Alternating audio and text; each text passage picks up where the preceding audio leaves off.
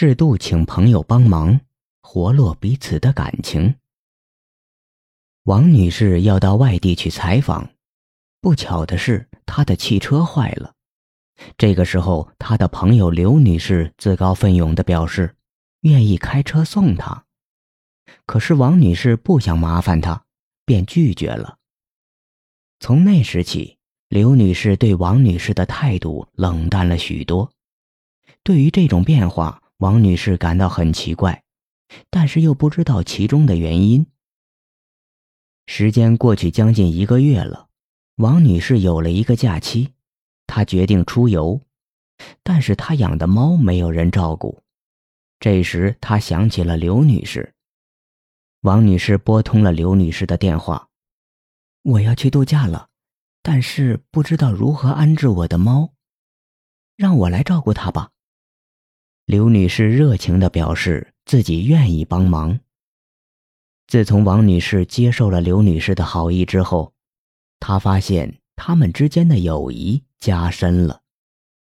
心理学家指出，人们都喜欢被别人需要，因为在人的内心深处有这样一种意识：被需要是一种被重视。人在对幸福的追求中。往往重视各种需要，却忽视了被需要。被需要证明你的存在，你的重要。在社会生活中，不是有你没你一个样，而是你是不可或缺的。我们都有这样的潜意识：只有被他人、被社会需要，才能受到尊重，实现自我价值。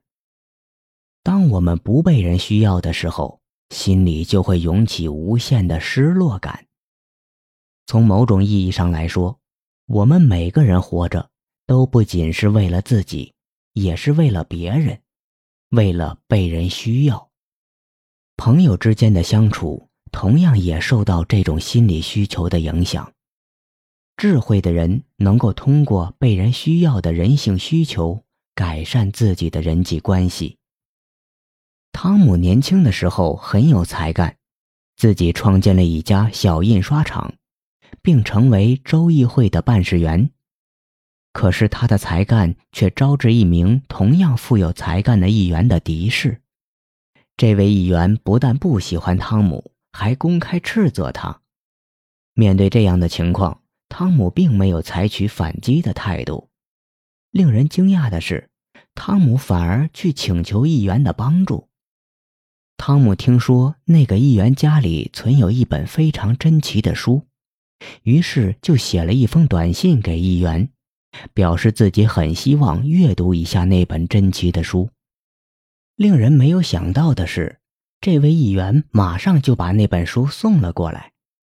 大约过了一星期，汤姆把那本书还给议员，并向议员请教了其中的一些问题。此后。事情出现了令人不可思议的转机，这位议员居然一反常态，跟汤姆打起了招呼，并且很有礼貌。最后，他们二人竟然成了好朋友。学会接受他人，不要拒绝朋友的好意，懂些人情世故，对于人际关系的维护是必要的。当然，任何事情都不能太过。同时，也要具体问题具体分析，让朋友帮点小忙，有助于相互之间的互动，但并不表示这样的招数可以经常使用。作为双方关系的一滴润滑油，这一做法值得肯定，但不能使用的过于频繁。处事高明的人懂得让朋友帮一些小忙，来加强彼此之间的关系。但是智者不会过于频繁地使用这一手段，同时也不会让朋友做出超出他们能力范围的事情。因此，运用请朋友帮忙这一小手段来联络彼此之间的感情，要把握适度的原则，绝对不可滥用，否则只会适得其反。